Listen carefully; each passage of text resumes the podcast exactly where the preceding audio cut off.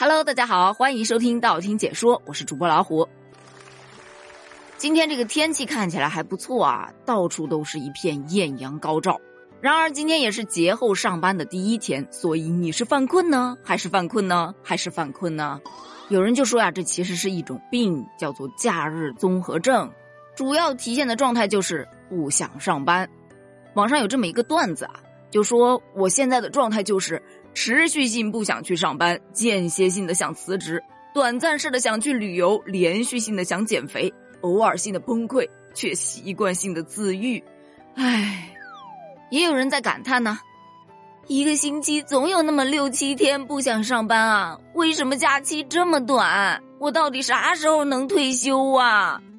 当然，调侃归调侃，该上班的依然是早早的就爬起来去上班了，只能说放平心态。这可是五月的第一个工作日啊，而且这个工作日还有点不一般。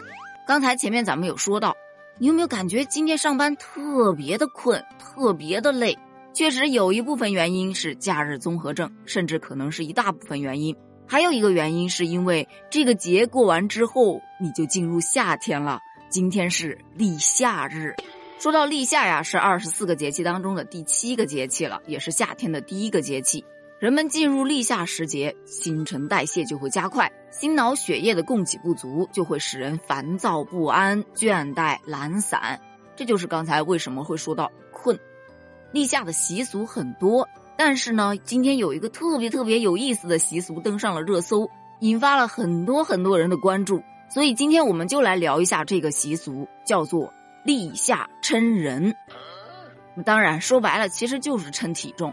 但是不是用现在的这种电子秤，而是用那种杆秤，而且是很大很大的那种杆秤。在以前有耕田的人家家里都会有这种大型的秤，是用来称粮食的。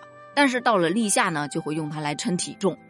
先是在空地上架起一杆大的木秤，然后在秤钩上面挂一把椅子或者是一个竹篮，大家轮流坐到里面去称体重，并不是说随便称一称就完了。它称人其实有很多的讲究。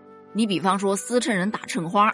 现在有很多人不理解司秤人和打秤花是什么意思啊？司秤人简单点说就是来给你量体重的那个人，那打秤花呢？因为咱们知道啊，那种杆秤是带个秤砣的，那个秤砣挪到哪个地方跟你的体重是持平的，那么你就有多重，那个就叫打秤花了。刚才咱们讲到司秤人打秤花，它有讲究，讲究是什么呢？你只能里打出，不能外打里。也就是说，你这个秤砣只能往外移，你不能往回挪。意思就是你只能加重，不能减轻，否则就不吉利。而且司秤人通常在打着秤花的时候要讲吉利话，比方说称老人的时候就要说“秤花八十七，活到九十一”。称女孩子的时候呢，特别有意思啊，因为现在咱们说女孩子一般就体重不过百，但是那个时候称女孩子的时候的说辞是一百零五斤。员外人家找上门，勿肯勿肯偏勿肯，状元公子有缘分，这意思是能求个好的姻缘。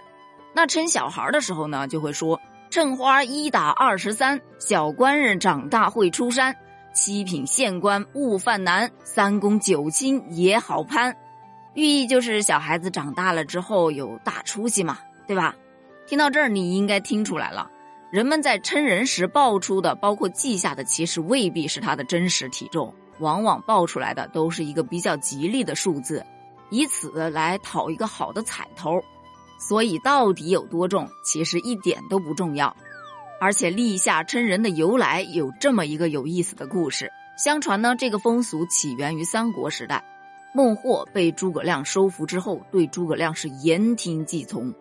在诸葛亮临终的时候，就嘱托孟获，每年都要去看望蜀主一次。而他嘱托的那一天，正好就是这一年的立夏。于是孟获当即就去拜访了阿斗。从那以后，每年的立夏日，孟获都会信守承诺去拜望阿斗。就这么过了数年，晋武帝司马炎灭掉了蜀国，掳走了阿斗。而孟获呢，他不忘丞相的嘱托，每年立夏都会带兵去洛阳看望阿斗。每次去都要去称一称阿斗的重量，来验证阿斗是否被晋武帝亏待。他扬言啊，如果说晋武帝亏待了阿斗，他就要起兵反击。那晋武帝为了迁就孟获呀，于是就在每年的立夏这一天，用糯米加豌豆煮成中饭给阿斗吃。这豌豆饭呢是又糯又香，阿斗每一次啊都会多吃两碗。所以孟获每次进城去称人的时候，这体重啊他都还比较满意。所以阿斗虽然没有什么本领，但是有孟获在立下称人的这个举动，晋武帝也不敢欺辱他。日子呢，自然就过得清静又安乐，福寿双全了。据民间传说，这一天称了体重之后，你就不怕夏季的炎热，身体也会特别的健康。当然，这传说自然是传说，那种杆秤咱是找不着了。但这习俗仪式感还是要有的呀。所以我决定找个电子秤称一称，给自己也讨个好彩头。那刚才前面咱们说了，立下称人的这个数字啊，它不一定非得是精确数字。